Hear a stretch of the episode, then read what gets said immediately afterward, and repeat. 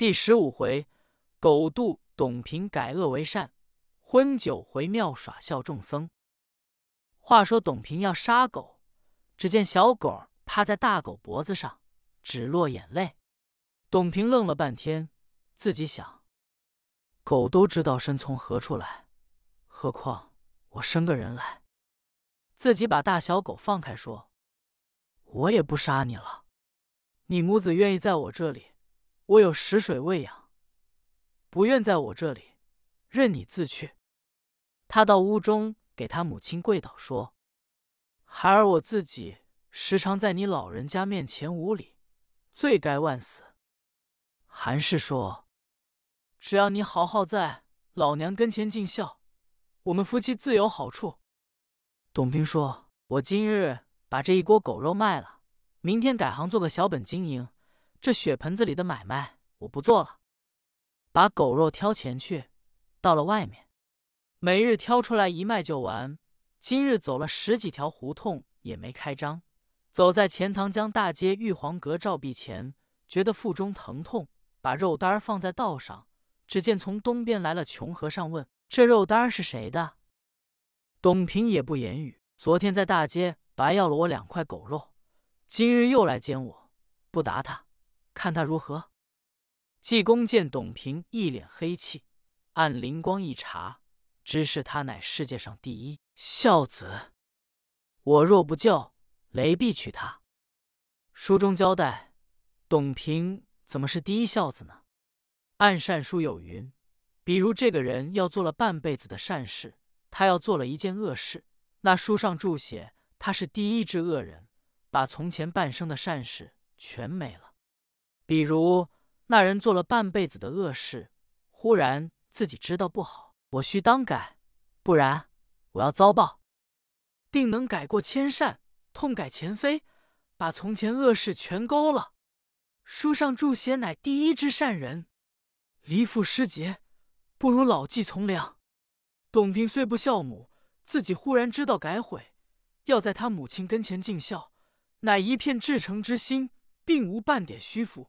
这就算第一只孝子。济公问肉条是哪位的，连问两声，无人回音。济公挑起肉担就跑。董平一瞧急了，赶紧站起来，扣中衣，迈步就追。刚往前一跑，只听后面山崩地裂一声响，原来是那隐蔽墙塌下半截。董平吓得目瞪口呆，心中说：“若非是和尚抢我的肉丹，被土墙压死了，真乃好险好险。”书中交代，和尚说雷必取他，怎么土墙压死？是雷动呢？谚语常说天打雷劈五雷轰，莫非天上还打五个雷吗？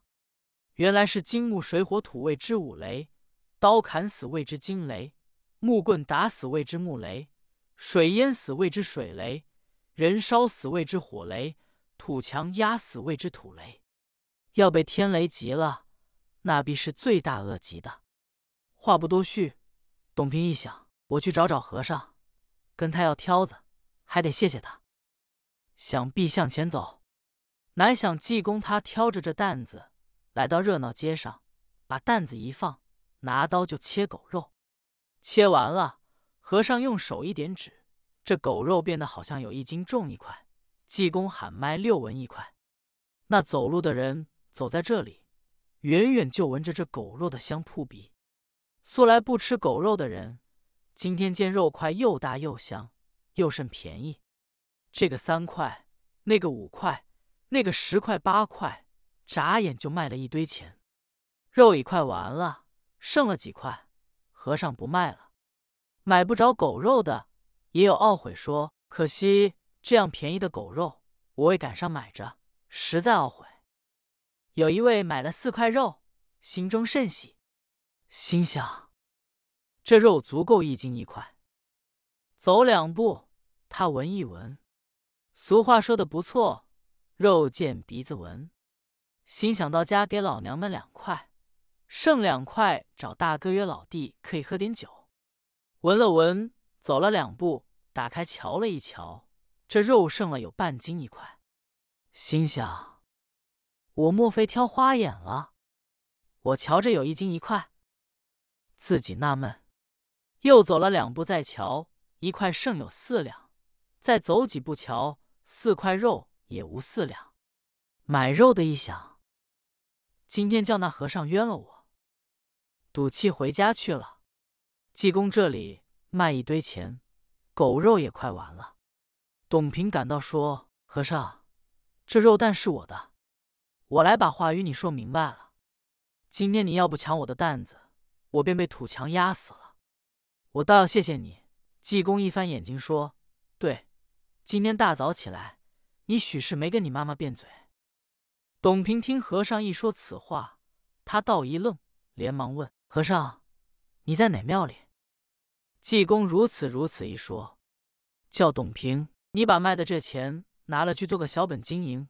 董平说：“我明天改行，不做这杀生的买卖，我卖鲜果子去。”济公说：“好，你把担子钱都拿了去，我就要这几块狗肉就得了。”董平谢了和尚，济公兜住狗肉，顺着西湖苏堤往前行走，信口唱起狂歌，歌曰：“孤清独拥，睡鼠转浓。”梦见登科第，圣恩忧宠，官居极品，父母包封，一景归故里，拜有祭祖阴营。一须忙惊醒，依然壁帐枕桥童。只听窗外寒虫叫，原来残蝉唱古松。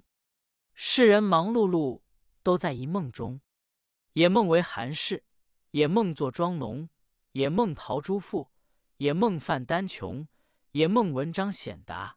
也梦商贾经营，也梦为登台顶，也梦执掌圆融。离合与悲欢，受邀共穷通。仔细从头看，都在一梦中。方知父母与妻子、儿孙和弟兄，俱是梦里来相共。纵然一子妖精，簇拥花丛，也是南柯一梦中。济公顺着西湖苏堤口唱狂歌，过了冷泉亭，来至飞来。风铃隐寺山门外，看守山门的和尚敬明、敬安说：“季师傅，你拿着是什么东西？”济公说：“我带来是狗肉，你二位吃点。”敬安、敬明说：“不行，我二人吃素，你也不能往庙内带。咱们这处庙是常宿，荤酒莫入，提笼架鸟都不准入庙。”你白骨喧天往庙中带不行，快扔了吧！你犯了戒了。济公说：“我不知道，身上疼痒，戒又犯了。”说着，和尚低头在身上找。敬明说：“不是身上长的戒，是犯了咱们和尚清规戒律。出家和尚讲究三规五戒。”济公说：“什么叫三规？哪叫五戒？你说说。”敬明说：“可惜你还是和尚，连三规五戒都不懂。